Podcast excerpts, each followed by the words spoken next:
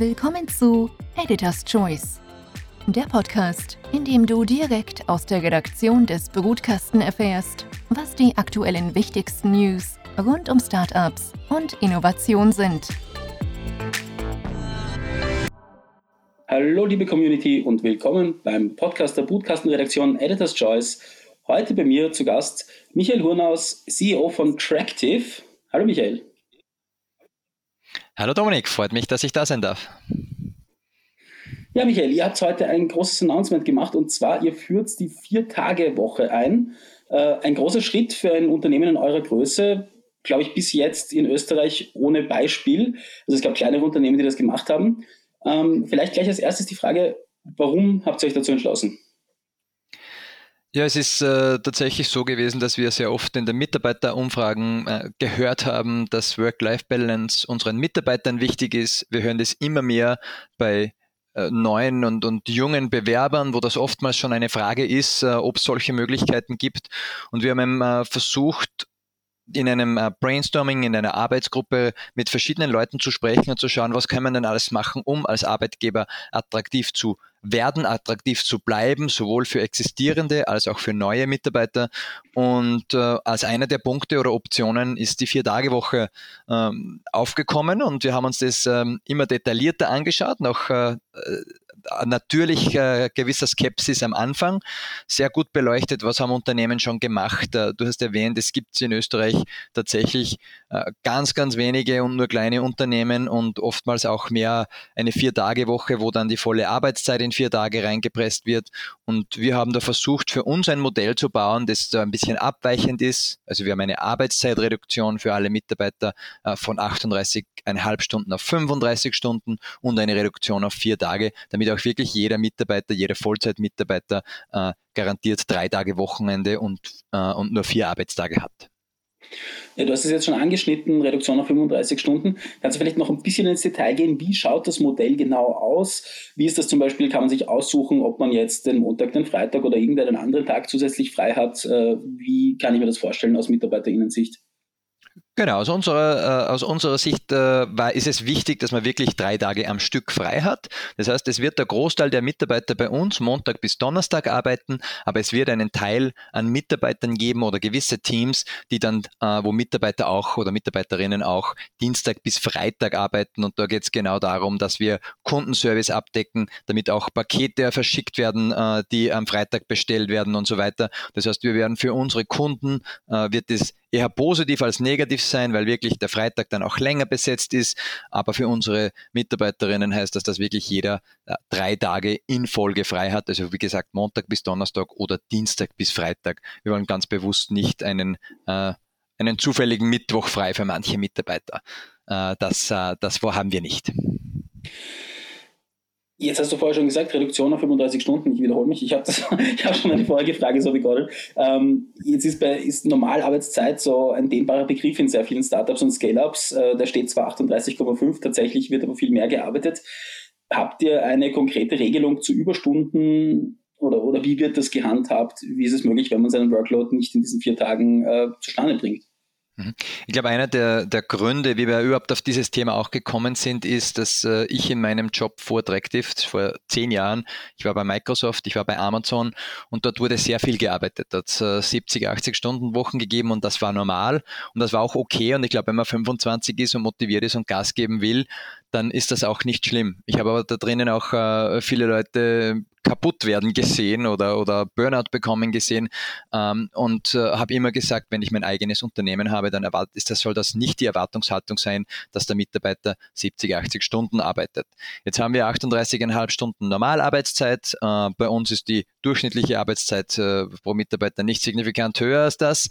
Und das ist auch nicht die Erwartungshaltung. Ich glaube, wenn man smart in dieser Zeit arbeitet, ähm, dann ist, äh, bringt es und dem Unternehmen sicher mehr, wenn der Mitarbeiter ausgerastet äh, wieder ins Unternehmen kommt. Bei uns ist es so, Überstunden technisch, also wer mehr als das arbeitet, äh, es ist prinzipiell zwar ein All-in-Contract, also ein All-in-Vertrag, aber wir haben zusätzlich zu der, zu der Arbeitszeit äh, sogenannte Balancing Days, das heißt, ein Mitarbeiter kann auch Überstunden aufbauen und bis zu sechs Tage äh, vollen Zeitausgleich äh, quasi Urlaubstage zusätzlich nehmen zum regulären Urlaub, wenn äh, der Mitarbeiter oder die Mitarbeiterin Urlaubszeit äh, oder Überstundenzeit aufbaut.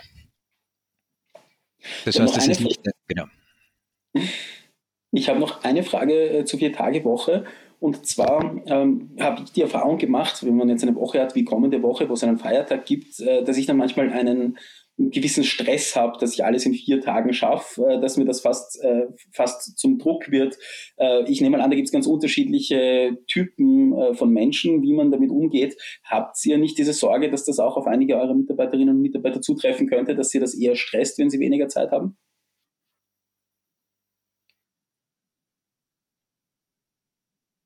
Also es ist, glaube ich, eine sehr berechtigte Frage und äh, so wie wir das aufsetzen oder was unser Ziel ist, ist nicht, dass wir die Arbeit, die wir sonst in 38,5 Stunden, jetzt in 35 Stunden reinpressen. Das ist nicht unser Ziel.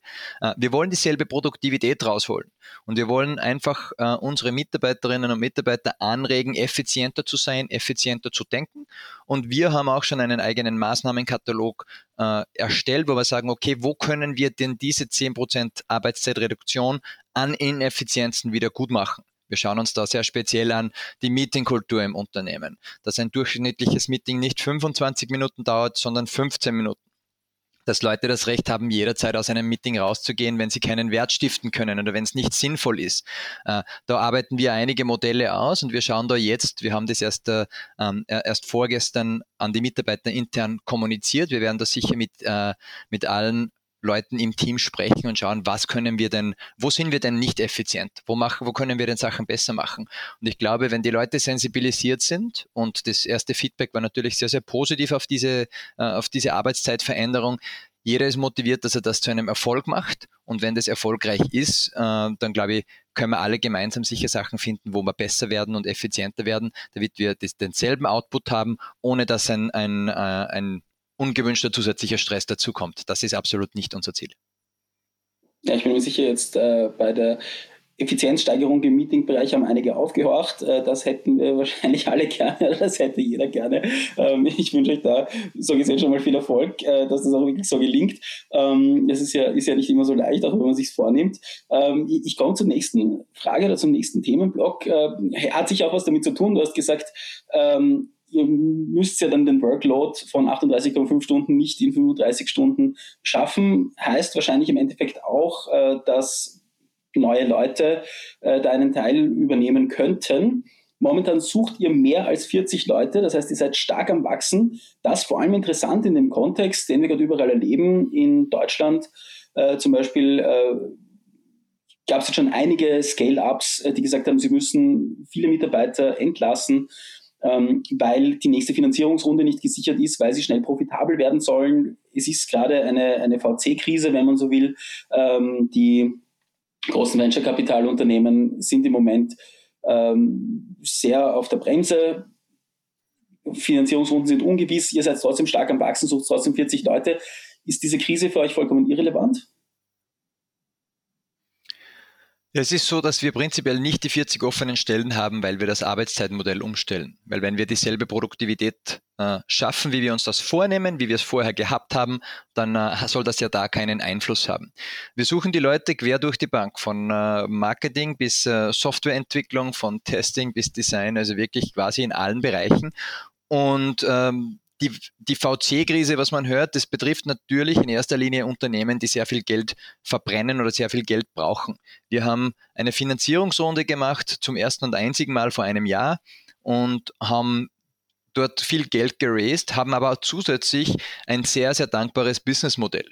Wir waren eigentlich als Unternehmen von Tag eins an Cashflow positiv. Das heißt, wir glauben auch nicht, dass wir auch äh, nur annähernd in der Zukunft noch eine Finanzierungsrunde brauchen. Da müsste schon äh, viel passieren, unter Anführungsstrichen. Aber es ist so, dass wir Cashflow-mäßig sehr, sehr gut aufgestellt sind. Und je mehr wir wachsen durch das Abo-Modell, äh, natürlich auch äh, umso besseres äh, finanzielles Wachstum haben und daher das uns tatsächlich nicht betrifft. Ich glaube, es wird uns am ehesten so betreffen, dass äh, möglicherweise äh, Talente frei werden von anderen Unternehmen, äh, die vielleicht für Tractive passen könnten. Aber wir haben da jetzt keine Angst, dass wir, äh, wir Layoffs machen müssen oder dass, äh, dass uns das Geld ausgeht oder dass wir eine nächste Finanzierungsrunde nicht raisen können. Äh, da sind wir in der glücklichen Lage, dass wir sehr, sehr gut finanziert sind. Ja, sicher eine, eine sehr gute Position unter den äh, Sunicorns Österreich, als die ihr ja auch immer, wo ihr ja auch dazu gezählt werdet, ähm, sicher auch aufgrund dieser äh, 35 Millionen Dollar Finanzierungsrunde vor ungefähr einem Jahr, wie du gesagt hast. Sehr spannend, ähm, komplett Cashflow positiv. Jetzt natürlich die Frage, die sein muss, was sind die nächsten Pläne? Wohin entwickelt sich Tractive auch vielleicht über den Haustier-Tracking-Markt hinaus? Ich glaube, einer der, der, Gründe, warum wir Weltmarktführer geworden sind in unserem Bereich, ist, weil wir immer fokussiert haben. Wir haben immer gesagt, wir bauen das Tracking für Hunde und für Katzen, äh, nicht aber für Kinder oder Fahrräder oder andere Verticals und sind lieber die Besten in diesem Bereich als, ähm, äh, als ein Durchschnitts-GPS-Tracker für mehrere Produkte. Ich glaube, der Erfolg gibt uns da recht. Äh, wir haben auch regional immer fokussiert ähm, auf Europa sehr lange, seit eineinhalb Jahren in den USA. Das ist unser am, am schnellsten wachsender Markt. Dort sind wir in den USA alleine, sind wir noch nicht äh, die Nummer eins, global mit Abstand, aber in, in den USA noch nicht. Das ist ein sehr großes Ziel, dass wir dort den größten Player überholen. Da sind wir, glaube ich, auf einem sehr, sehr guten Weg.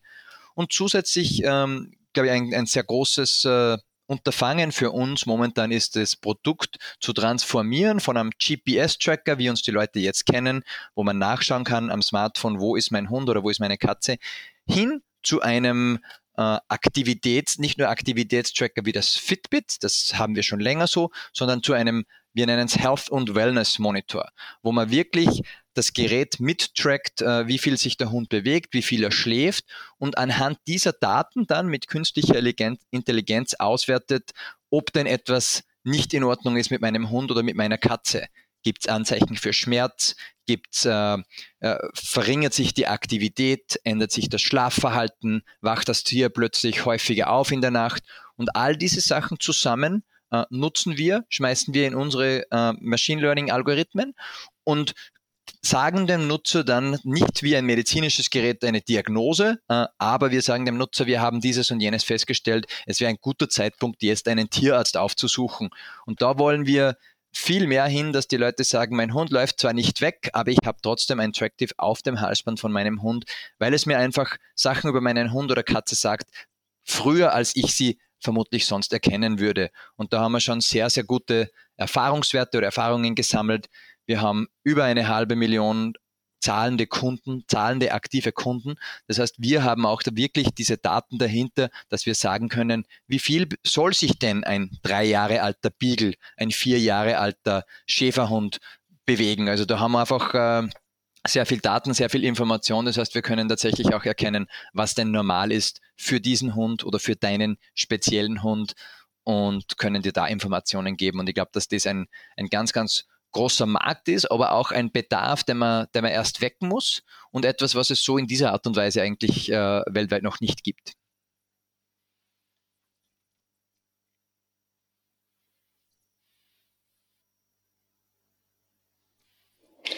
Sehr spannend. Ich glaube, meinen einjährigen Border Collie, wenn du den trackst, dann äh, wird es mal wahnsinnig.